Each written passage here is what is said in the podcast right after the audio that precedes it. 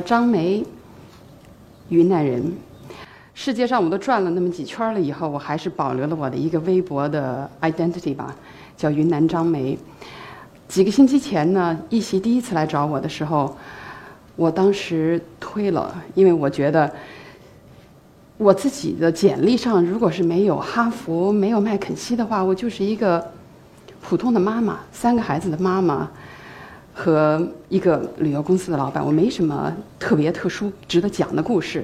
但是后来我想了想呢，也许正因为这个故事的普通吧，它才有它一定的意义。所以呢。谢谢大家今天来听我讲这个，我就跟大家讲讲做女人、妈妈和创业者之间的纠结。那是我一个云南山沟里的女孩儿。那从那么一个山沟里的女孩儿，我今天为什么站在这里了呢？在这里，我特别要感谢我的父亲。在我很小的时候呢，我父亲就跟我说：“说你看，咱们家呢比较穷，所以呢，我不能让你上重点高中。”啊，其他的男孩子呢，叫学会数理化，走遍天下都不怕。你呢，你好好把外外语学好了，好歹你可以作为秘书。嗯，后来我还真考上了那个外语学校。考上外语学校以后，整夜我就哭了一整夜啊！我觉得我父亲生生的扼杀了一个未来的中国的居里夫人。啊，但是很多年以后呢，证明父亲是对的。语言给我打开了走向世界的门。有了语言，我才走到了哈佛；有了语言，我才走到了麦肯锡。多年以后呢，我非常幸运的变成了这个样子。这不是我，但是没有太大的区别。所以我没有那个时期的照片，我就随便挑了一张。其实大家一看就知道了，这个一身黑西服，穿着高跟鞋，一个非常典型的职业女性的女性的形象。就是我当时很自豪的一个麦肯锡的咨询专家。那么有一天呢，我在香港的机场赶飞机的时候，走，拉着我的拉杆箱，背着一个 Coach 的那个电脑包，我就听见后面有人叫我说：“张梅。”哎，我回过头去一看，哟，还是认识的云南的一个很多年前的一个留学生，美国留学生，现在她已经是妈妈了。她呢穿着牛仔裤，一 T 衫，然后背一个巨大的那尿片包，尿片包里头塞得满满的那个奶瓶子，差不多威胁着要从里头挤出来。要掉下来，然后没说两句话呢，他说：“哎，对不起，对不起，那小孩跑了，我得去追孩子去了。”然后他就很狼狈的就去追孩子去了。然后我就看着他，我心想，他绝对不是我。然后很很充满了优越感的拉着我的箱子走向了商务舱的那个休息室。但是其实呢，那个时期的我啊是孤独的，是没有方向的，因为。周一到周五我都在出差，周末回到了香港，也就跟朋友去兰桂坊喝个烂醉，甚至我还抽点烟，嗯，第二天睡一懒觉，然后洗洗衣服什么的，周末就没了。我看得见我的将来，我看得见我的下一步会是什么样子。我如果做得很好的话，我会把我的公寓从半山搬到山顶，从中中环搬到山顶，我可以成为一个麦肯锡的合伙人。但我怎么就就觉得那不是我要的东西呢？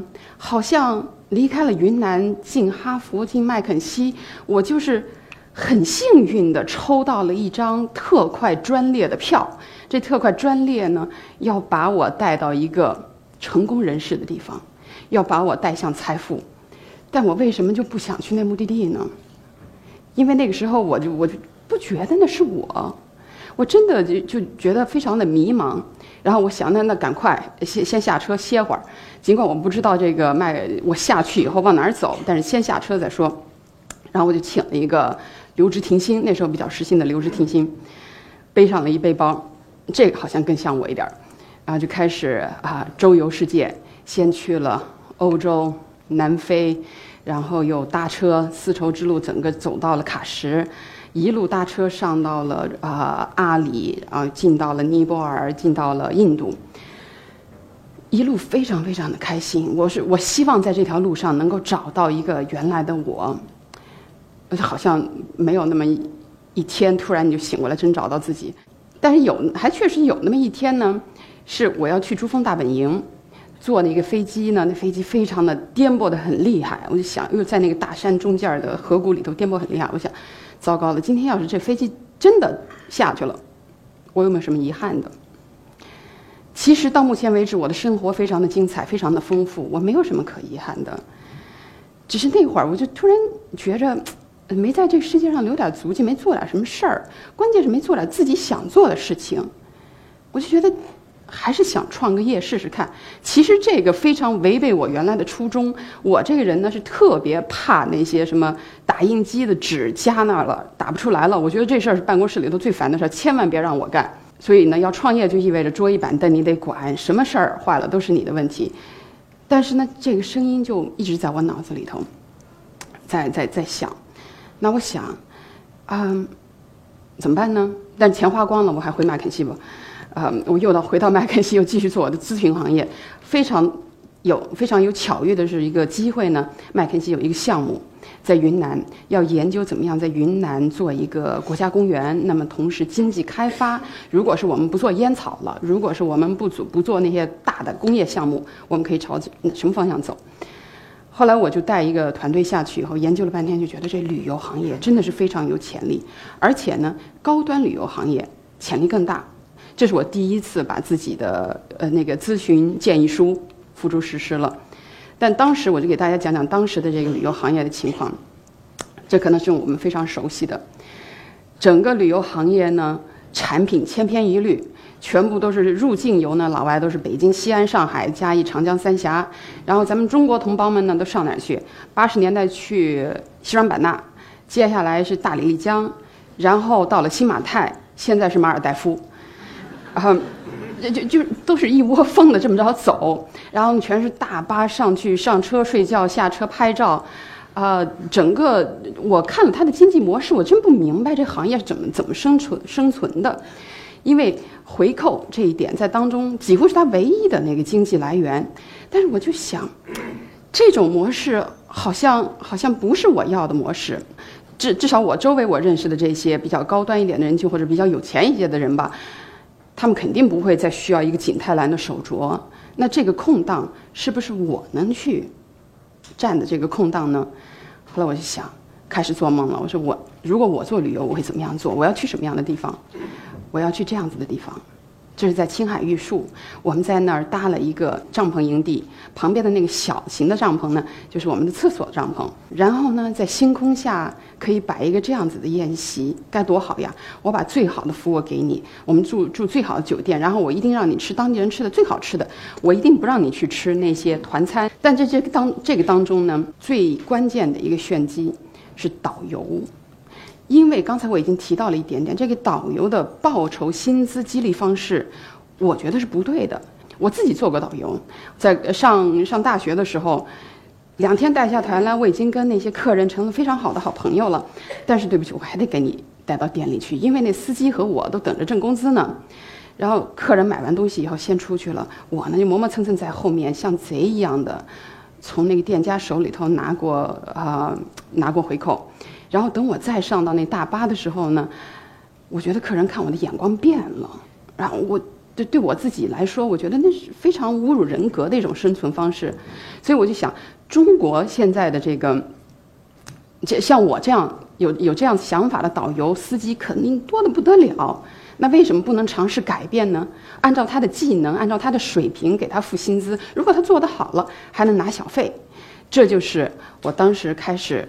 想做 Wild China 的啊第一个想法了，但是想的挺好的，那个八字没一撇，从哪儿开始呢？鸡和蛋，蛋和鸡，我从什么地方做起来呢？这时候我就回到了我的课本里，课本里怎么说？什么叫创业者？Entrepreneurship is the pursuit of opportunity without regard to resources currently controlled.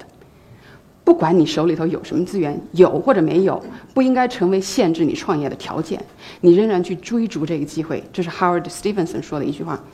我当时就想，哦，那好，那我手里反正什么资源也没有，那我能怎么做呢？比如说我没钱买那个买广告，那我去拉点软文。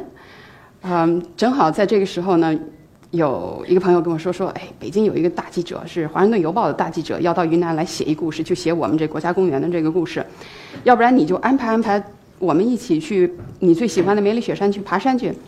我说好呀，那个他肯定能给我写一软文，我就安排好了，我们都一起飞到那个飞到中甸，要吃早饭，我带他们去兰州拉面的那馆儿里头，一碗拉面下来，我们大家都开始吃面，我呢一口一口的微进去，细细的、悄然无声的咀嚼我的面条，然后就听旁边这个大记者呢，那个吸的那声儿之大，我我看着他，我说哟，你也够中国的，他他看看我，他说，哎，你也够老外的，呃。所以这一下子呢，我们之间的这个冰就破了。在这个经幡飘扬的美丽雪山里头，我们谈恋爱了。几个星期以后呢，他给他父母写封信说：“那个我找到了我要娶娶的女孩女人。”他爸给他回封信说：“Be aware of false enthusiasm at high altitude。”高海拔地带的激情。容易是假象，小心点儿。嗯，那我们都没听劝告，我们还是很快两个月以后结婚了。结果呢，我不是去拉软文的吗？丢了我的软文，赚了一丈夫。我觉得这个这这 deal 还行，还行。嗯，我呢也就跟着搬到了北京，但是还是没有解决我的那个最终的问题呀。我的第一波客人从哪来？正好这时候，我奶奶发言了。我奶奶说：“你这美国闪电式的结婚可不行，打一阵儿就完了。我这孙女就这么嫁出去了，得在云南再摆一宴席。好，一年以后我们就筹备摆这宴席。摆宴席的时候呢，我就想，哎，正好趁这机会，他的朋友和我的朋友都不认识，我们就请了一一方请了五个我们自己最最最要好的好朋友一起来徒步。这就是我的第一波客人。”那么我们把这些朋友拉到丙中洛，谁知道丙中洛怒江最北的一个一个地方，然后呢翻山四天的时间翻到了那个湄公河的辎中，就是藏区，然后是天主教的藏区，非常非常的美。我们请了当地的那个啊藏族向导，他们赶着牦牛，牦牛后面驮着蔬菜和活鸡，那活鸡第三天就成了我们的晚餐了。藏族总是比我们走得快，他们走在我们前头，把安营扎寨。菜也烧好了，茶也烧好了，我们呢就非常享受的背一小包、相机、一瓶水的溜达溜达的过来了，觉得那就是我要的生活，多棒呀！然后这一次所有拍下来的照片呢，就成了我第一年所有去谈客户也好、谈融资也好的 PPT。人，人问我说：“哎，你们有客户了吗？”我说：“有啊，看还老外。”啊，说是这么好说。但是其实做起来的时候呢，一个产品一个产品的非常的艰辛。我和我我那时候有一个合伙人也是从麦肯锡出来加入我了，叫 Albert。他跟我呢，我们俩都是亲力亲为，所有的每一个产品每一个地点，第一次出行一定是我们亲自上阵，然后每一个导游一定是我们一个一个面试过来的。导游的面试我们有五页的面试纸，人家都问说导游你能问那么多问题吗？我真能问那么多问题。比如说有一个问题就问，说，你最近都看什么书啊？然后有一导游告诉我说，我看那个导游培训手册终极，分儿往下降。如果他说我在看万历十五年，哎，分儿往上走。为什么呢？因为。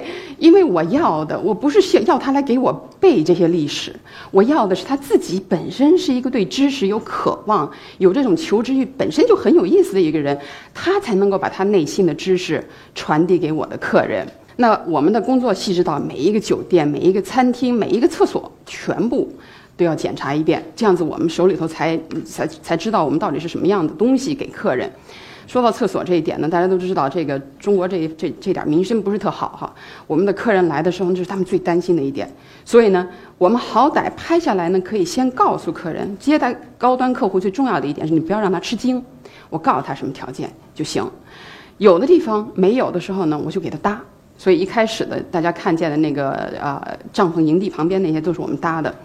经过这么几年的努力呢，我们在全国搭成了一个巨大的。一个叫做地接资源网络，而且是到一定质量的，到同样质量把控的。就这一个过程呢，后来被哈佛商学院写成了一个案例。我呢也被请回去，在八百个、九百个同学面前再次交流，再次回到哈佛校园里讲我们的这个案例。一年以后，我们盈利了，但是同时，九幺幺也来了。九幺幺来对其他人可能没有太大的影响，但是旅游行业总是在最前沿的，最前沿的。我们刚刚一年签下来的这些所有的单子合同，大规模的取消，大规模的取消。只有一位女士她没有取消她的订单，这位就是扎什美伦，扎什美伦女士。她呢，当时刚刚被中国请到中国证监会来做副主席，然后她就想去丝路去看，去看一看丝路。我就陪着她走到丝路上。其实我心里头一直在担心着这公司怎么样去下一步的生存的情况。啊，在回来从丝路回来的路上呢，我就问她说，向她咨询，我这会儿有点想生孩子，这时机是不是合适？她非常中肯的跟我说：“说妹啊，生活里头。”没有任何的一个时间是适合生孩子的，也没有任何一个时间是不适合生孩子的，因为你在任何阶段都会有不同的压力，所以呢，你就记好了，生孩子跟你做妈妈、跟你做事业是没有矛盾的。她做到了这一点，她自己是两个孩子的母亲，她自己穿着非常得体，她每次的指甲修得非常漂亮，我很羡慕，我也想做一个那样子的女人，嗯，但。当时我就在想，OK，那我回家以后 就就得朝这方面努力。下了飞机，很吃惊的，我丈夫来机场接我了。他从来不接我，除除了一开始谈恋爱接过一次。啊，他抬着一杯星巴克的咖啡来了。我一看，我说这是里头肯定有什么猫腻。嗯，他跟我说，三天以后要去巴基斯坦，因为他以前是个战地记者，所以呢，现在战争爆发了，他得去前线。哟，当时我想，你看，公司有危机，想生小孩儿，然后丈夫要去战地记者，我觉得我那一年就好像是用指头尖儿、指甲盖儿挂在那悬崖上，随时都有可能掉下去，随时我的世界都可以可以崩溃。幸亏在这段时间里头呢，对孕育了一个新的生命，嗯，度过了非常艰难的这一年吧。其实当时我刚生完孩子的时候啊，孩子一满月，我就把他搬到我们四合院里头，有一个摇篮，把我的办公室腾出来给孩子做育婴室，我搬去了跟大家一起一起工作。累的时候呢，你就进去看看孩子，给他唱唱歌，给他喂喂奶。我觉得世界上可以非常平静，但是可以非常的幸福。我真是没有想象过做妈妈可以比我更幸福的了。又过去了几年，孩子也长大了，我的生意呢也越做越好了。但是我突然意识到，我最近见孩子的时间太少了，我可能有时候三天一个星期见不到孩子。正是正好这时候呢，我丈夫需要他的工作需求需要调到美国去，那我就下定决心，那我说好，我把公司交给我的合伙人管着，我跟丈夫跟全家带着孩子搬美国搬洛杉矶做全职妈妈，这是一个非常大的决定。洛杉矶的生活。很阳光，很美丽，很富裕，很平静。问题就是，我又遇上了一个，怎么说呢？不折腾就不开心的我。我在那个，啊，我们到那儿以后呢，跟北京也一样了，所有的小孩儿你都削尖脑袋把他放到最好的幼儿园里头去，然后结果我们去的那幼儿园呢。都是一些大明星的孩子，那个什么 Diane Keaton、Gwyneth Paltrow，他们的小孩也都在我们那个那些学校里头。有一天我去送孩子的时候，就走到那个校园门口，看见两个妈妈，其中一个是个大明星的妻子，另外一个妈妈就看着他说：“哟，I adore those shoes. What are they？” 就说你这双鞋好漂亮呀，是什么牌子的？然后那大明星的妻子呢，就非常不好意思的说：“It's Prada, but last year's.” 嗯，我我心里头凉的哟，我就我就想，我连是不是 Prada Prada 我都不知道，我也不在乎，我更不可能知道是去年款还是今年的款，我压根儿是待错了地方，变吧，不能在这待着了，所以我周围的这些人都看心理医生，我也不想等着去看心理医生去，所以后来嗯，坚持了一段时间，我们就搬到了美国东部华盛顿。到到了那里以后呢，我想再次出来工作了。大家在座的都还比较年轻，其他可能我的朋友圈子里头有很多做妈妈的，他们都知道以前离开了职业那条道以后，做了一段时间的妈妈以后，你的底气会非常的不足，你都觉得我走到人的面前，站在讲台上，我不知道我要讲什么了，我都不敢发言。那个，然后呢，生完孩子以后，身体也长胖了，这所有的以前知道的这个自我，只有一点点存在。那你要出来的时候，从哪里出来呢？怎么样出来呢？后来，我的丈夫他非常支持我，他说：“你出来工作吧。首先，我们可以先给你健身。那时候我的身体差到什么程度？我们家门口有一坡，那大坡我自己走不上去，我老公得在后面推着我才能上去。啊，我说坚决这不是我了。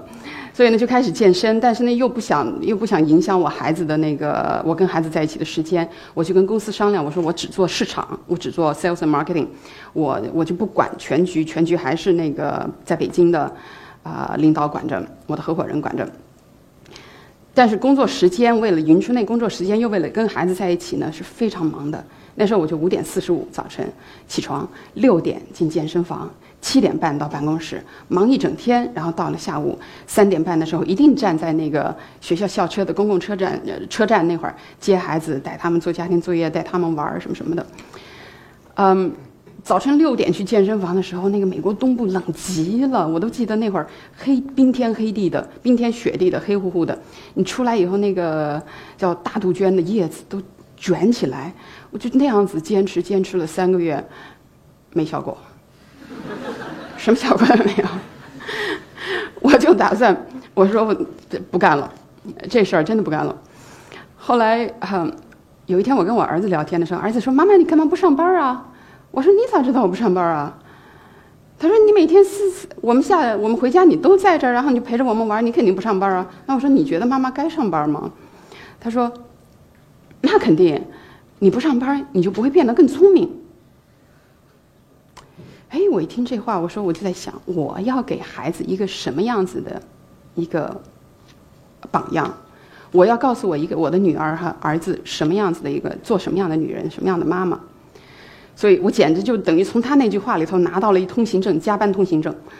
我就开始使劲使劲加班，那个就就就跟脚下穿了溜冰鞋一样的，全美国的飞去走访客户。因为我有一个非常好的 partner 在北京，所以呢，我根本不用担心我的产品质量，他做的。跟我们一开始那个是一脉相承的，所以我做了一段时间以后呢，啊，我自个人也就被邀请到，叫什么 TIES，应该是国际生态旅游组织里头去做董事，然后我们公司呢也被评为了被美国国家地理探险杂志评为了世界上最好的探险旅游公司公司之一，这是我们非常荣幸的事儿。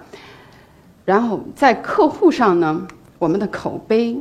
一传一，一传十，十传百，带来了一些非常让我们满意的客户。这是中间的，大家可能有些认识，有些不认识。那是 Robert De Niro，是好莱坞的一个大角儿。我就记得当时他要来的时候，我在美国遥控，为了让姜文出来帮我接待他，我躲在那衣橱里头，跟他半夜打电话，因为衣橱是我们家信号最好又隔音的地方。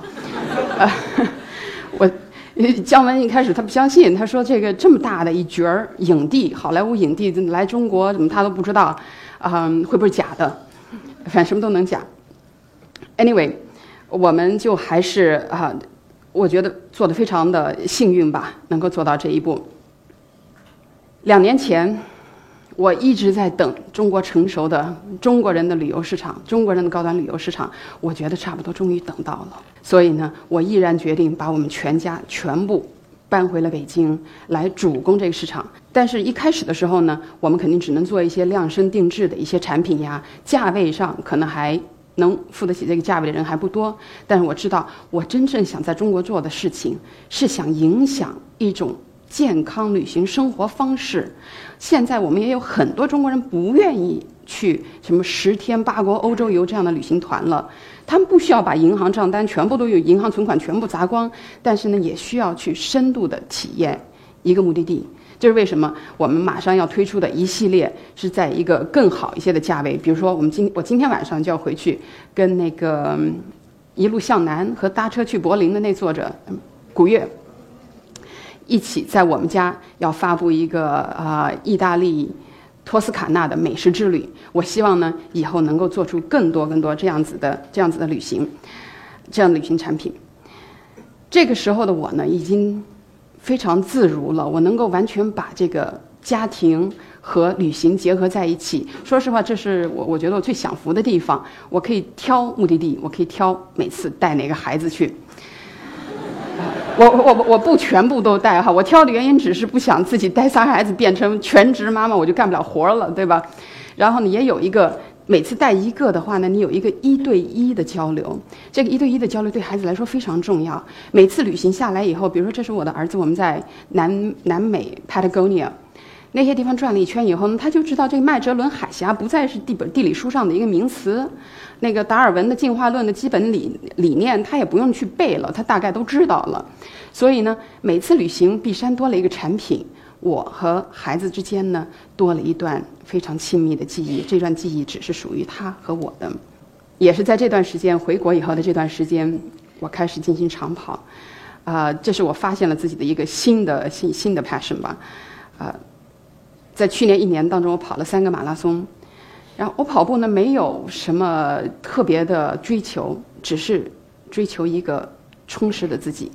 就前几天，我拿起来我下放了一个 iPhone 四给我们家儿子，然后我拿起他的手机来看他的那个通讯录，通讯录里头有六个名字，一是他的一个小朋友，二是他爸，三是我，接下来是阿姨、司机。